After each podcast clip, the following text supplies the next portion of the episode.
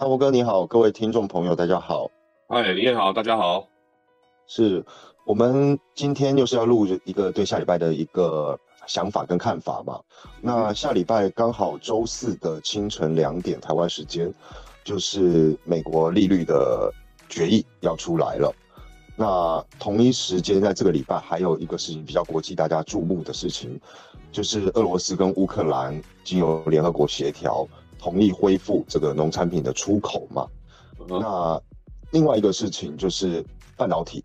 美国的这个半导体的这个政策补贴的这个政策，在参议院已经过了，那现在要送交众议院。那我想请教大鹏哥，像在这一块美股的部分，它会怎么样子影响？对，哦哦，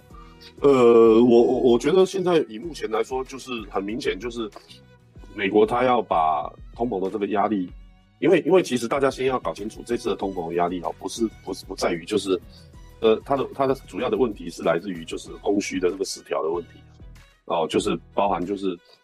呃农产品的这个部分哦，哦再加就是打仗，然后再加上这个农产品整个整个失调哦的这个部分哦，导致于然后再加上疫情嘛哦，导致于它这整件事情就变成整个市场上的那个供需的这部分产生比较大的一个。一个失调的一个状况，所以你看，像之前鲍尔不是讲说要说呃缩表缩表缩表缩表缩表，对不对？大家都现在所有的注意力都关注在这个升息嘛，对不对？啊，但是其实实际上缩表其实才是最严重的。你看讲缩表讲到现在，他们好像也没也没什么动作啊，缩表的这个之类好像动作也不大，所以所以其实实际上对于现金的这这个美元在这全球上的这个流动的这个问题啊，我我我觉得还是。来自于就是说原油啦，然后粮食啦，然后打仗啦，然后疫情啦，就是来自于这些的这些问题啊。那所以这些问题如果说得到啊，我们不要说解决了，就是说如果如果可以控制的话，像像像呃，今天好像消息上是讲说第一次，反正打打了大概四五个月了吧，这俄乌战争应该要打了四五个月，终于看到了第一个这个和平协议嘛，哈，第一第一份的和平协议的。这个这个签签署啊，那所以所以等于讲说，在呃粮食的这一块，呃包含呃包含这个天然气啊，包含这个原物料啊这一块的话，可能会得到一些舒缓，好，会得到一些舒缓。那疫情的这一块的话，现在以目前来说，应该是相对来说，应该是比之前呃得到控制的这个可能性是比较大的哦，就是得到。控制呃，就是说疫情的这个部分可以得到一个比较大的控制。那再来的话，就是就是呃粮食的这个问题啊。那粮食的问题，如果说呃原物料的这一块能够得到比较大的解决的话，其实相对于粮食来讲，其实它可以得到的解决问题当然也比较大。那当然，我们现在目前当下看，呃现有的这些数据啊，包含就是说呃往后推估这未来的这一两个月，包含八月、包含九月，不见得说。它整个这个基本面的条件会好到哪里去了？但是我个人认为它是往一个比较呃平稳的方向去发展了，就是没有像之前的这个状况这么的糟糕。这就如同我们上一次节目所提到的，看起来好像美国没有我们想象中的呃经济的状况有这么的弱，这么的失控。那这也是一直以来我跟大家聊的哈，其实 Fed 它的主要工作其实就是在控通膨。好，然后再控失业，那控只要把通膨跟失业这两块控住了，其实呃主要的这整个美国的经济环境其实就可以得到一个相对来讲比较大的一个控制。即使说哦，就是呃股市上面会有一些相对来讲的一些反应啊，比如说下跌啊，或者是或者是说波动会比较大啦，会有一些像这样的一个动作。但是也不可讳言的，就是说，其实波动这种东西，其实长时间的趋势来看的话，就是美国还是一个全球，到目前为止是一个最大的一个资本市场，所以呃，长时间往上的这个趋势，以目前来看，啊，至少是以目前来看，似乎是没有什么改变啊。你看，像三千八的这个 S M P 五百，呃，破了又上，破了又上，哦，就是等于讲说，其实实际上这全球的买盘力道其实还是很强。当然这个。呃，跟美元升值啊，就是全世界所有的这些钱的这部分回流回美国，其实当然当然也有很大的关系啊，当然也有很大的关系。然后再加上包含就是大家不要忘记了哈，这个拜登他之前有签了一个基础建设，对对，比如说基础建设，大家不要忘记了，就是后面其实还有一些很大的一些基础建设的投入哦。好，那所以呃，以现以这样子目前这样的一个状况来看的话，我我我是觉得说，呃，即使即使说呃这比如说下个礼拜或者是说下个月，呃，比如说八月份启动啊，八月份开始不是启动，八月份开始啊，到九月份，不见得说它现在包含 C C P I 的部分或包含利率的这部分，它就马上啊会有一个比较明显的说这个呃。调整到比一个比较好的一个状况，但是我觉得至少它是不会，呃，目前看起来是没有再变得更差的一个一个一个状况，所以准确的来说，这也许是一个空头市场里面的一个呃修正波。那配合像这样修正波，当然是所有的基本面的一些相关的一些数据，当然会配合起来，就是这所有的这些呃这些数据上，当然都会配合起来哦。但是呃还是在。就是整个大的一个空间跟环境下，它还是处在一个空头市场的一个修正波，哦，也就是说，我们简单的来说，哦，呃，它是走一个 A、B、C 的一个下跌的一个 B 波的一个反弹的修正波。那这个至于这 B 波它会走多久，不知道，哦哦，这个我们也不要太太刻意的去预估它，但至少我们可以有一个共识，就是要跌下跌的市场，它不会一直跌嘛，哦，它不会就是说每天跌一直跌，那那那不可能。它总是会有一些修正，会有一些反弹，会有一些下跌的一些乖离的一些靠拢，对不对？会有一些像这样的一个流的过程。那那我觉得现在目前我们就正好在经历这个过程，哦，这正好在经历中。我的看法是这样子，因为刚呃你有提到说关于这个疫情嘛，那刚好在昨天呃台湾时间应该是晚间了，世界卫生组织又发布对于这个猴痘的一个全球性的一个警戒的一个 warning 出来。那是不是对疫情来说，它又有另外一个，呃，我们说比较对市场的一个警讯出现呢？那还有就是说，回到来说，这一个半导体的贴补政策，那对台湾有什么影响？因为我想大部分的听众都是在华语世界嘛，那相信很多也是注意的是台股的这一块。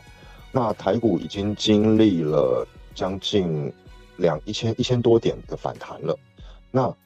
这个反弹随着日 K D 到了高位，那现在的投资人，投资人可能分成几种嘛？一种是我已经做多了，那我是不是现在要去做一个停利的动作？那另外一种是，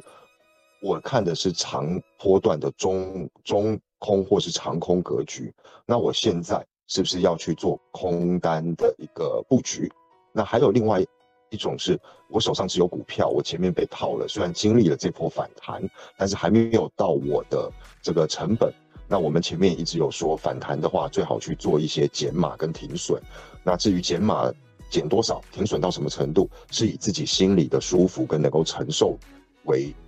最重要的考量嘛？那目前的情况来说，针对这三种人。我们要给他什么样的建议？同时就配合了台湾现在好像已经很明显的缺电的问题开始浮现了。今年的夏天特别的热，然后嗯，选举又马上要到了。那在下一个礼拜，甚至于可能是利率决策出来的前后，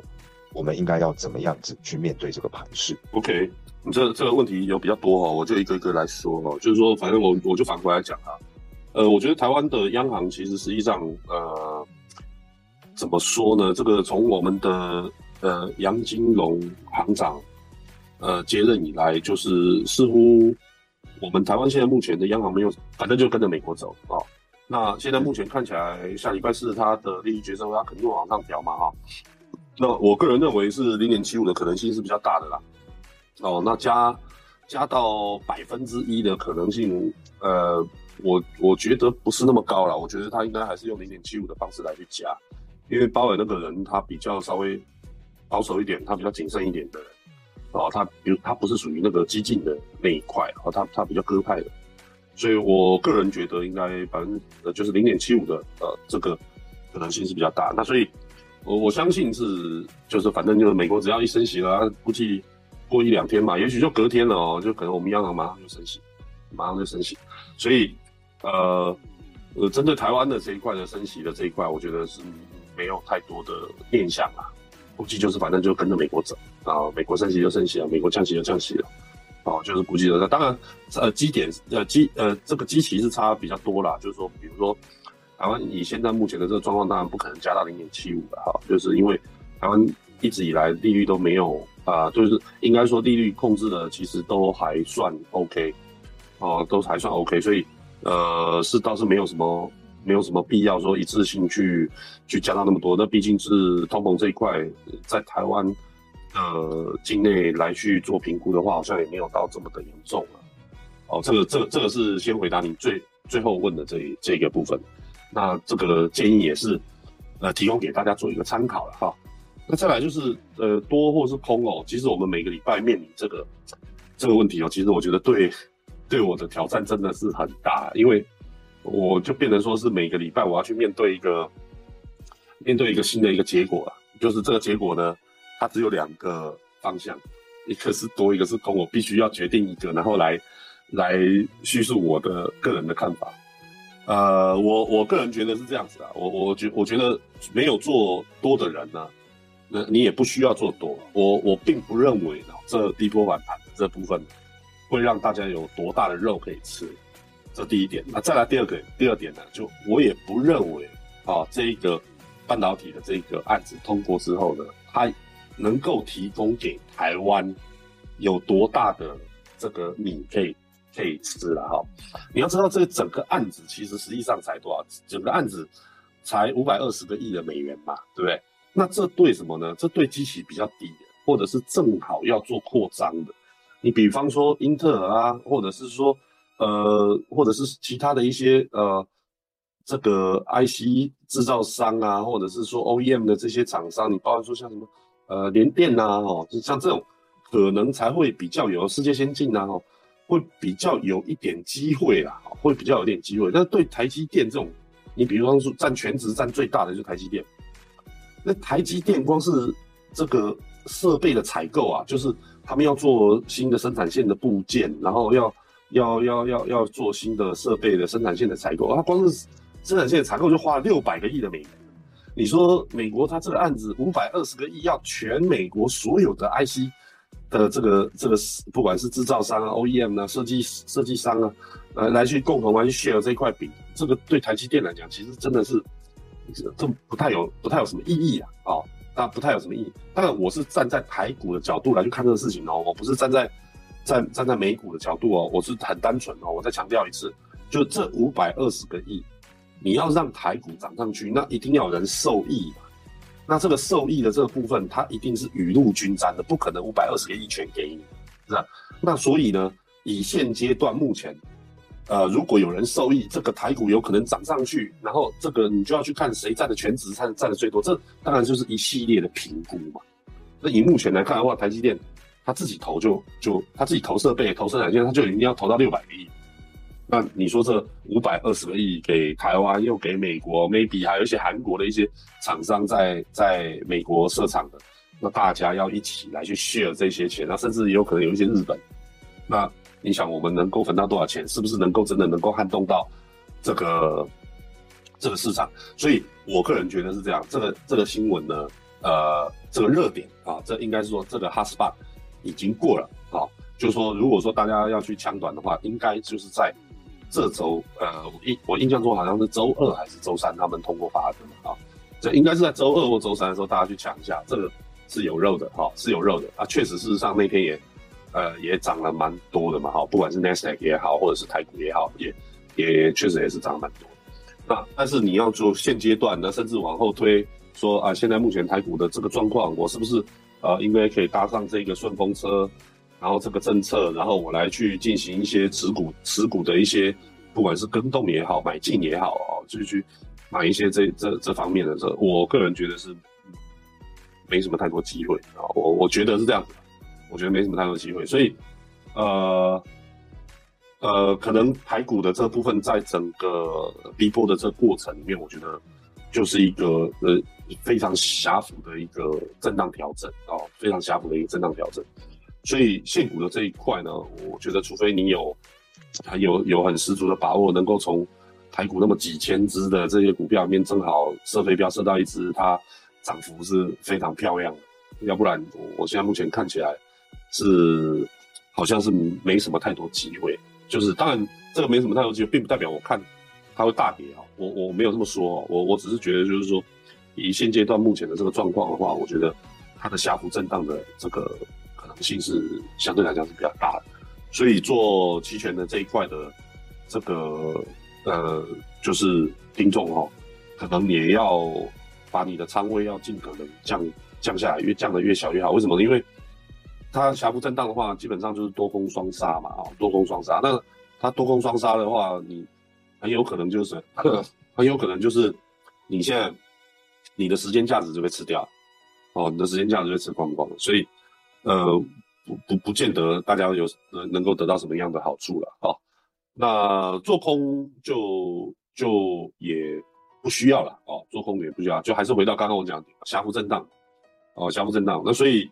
我觉得还是回到原本的那个点啊，就是说它现在以目前形态上面来看的话，当然是呃缓步的向上去进行一个攻坚，但是我觉得在这个整个气势上面，其实确实是呃就是。后面的这个力量其实没有跟上来，哦，就是后面的力量，就是说从一万四千四百五，啊，一万四千四百五以上，啊，期货的部分一万四千四百五以上，这这个部分以往上走的这个行情，其实它这个气势没有上来，那气势没有上来的话，我就觉得说就是在这个这个点位，可能很多机构它可能会会会缩手，啊，会缩手，然后再加上就是说以现阶段目前来看，好像。呃，八月以后，就是从八月一号以后，呃，好像也没什么特别的，比如说主权息的行情，好像也没什么特别的哈。一些比较大的一些票，基本上都走完。然后这个，呃，你要说做呃过大行情的这个假设，呃，好像也不太会有这个实质上的这个效益。你比如说，你刚刚讲还有一个很重要，就是呃。如果它本质上有一些比较大的变化，至少它要先解决电的问题嘛，哈。但现在看起来，我们的政府是，呃，是完全没有打算处理这一块事情，啊，是完全没有打算处理。反正它就是，呃，首先第一句话就是说不缺电的，哈。第二个就是说有缺电就烧煤嘛，就不断的烧，哦，那那但是这两块我们大家其实心里都很清楚的，就是它其实替代性其实是比较强。哦，它没有办法成为台湾的产业或者是整个工业，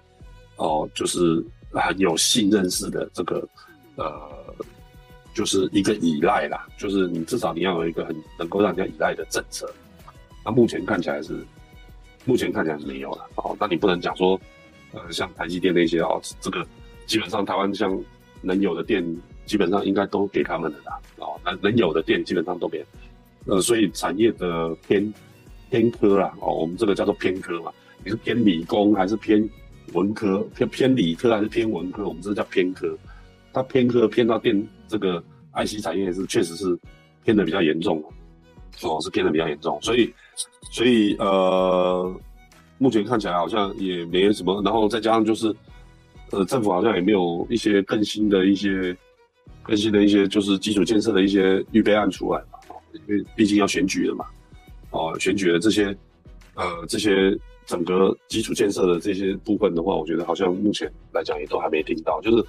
支票都还没看到了。哦，我还没看到什么比较有效的一些支票，所以，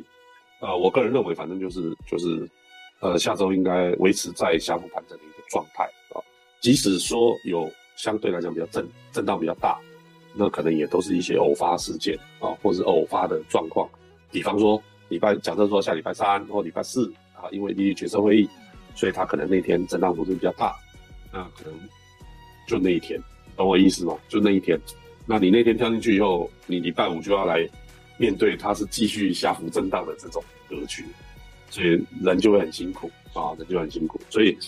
呃，我的看法是这样，你了解了解。那这样子听起来的话，就像大鹏哥说，下礼拜是一个下幅震荡。那对于嗯。做短的朋友，或者是相对技术比较好的当冲客，那倒是可以去把握一下这个利率决策出来的前后的一个震荡。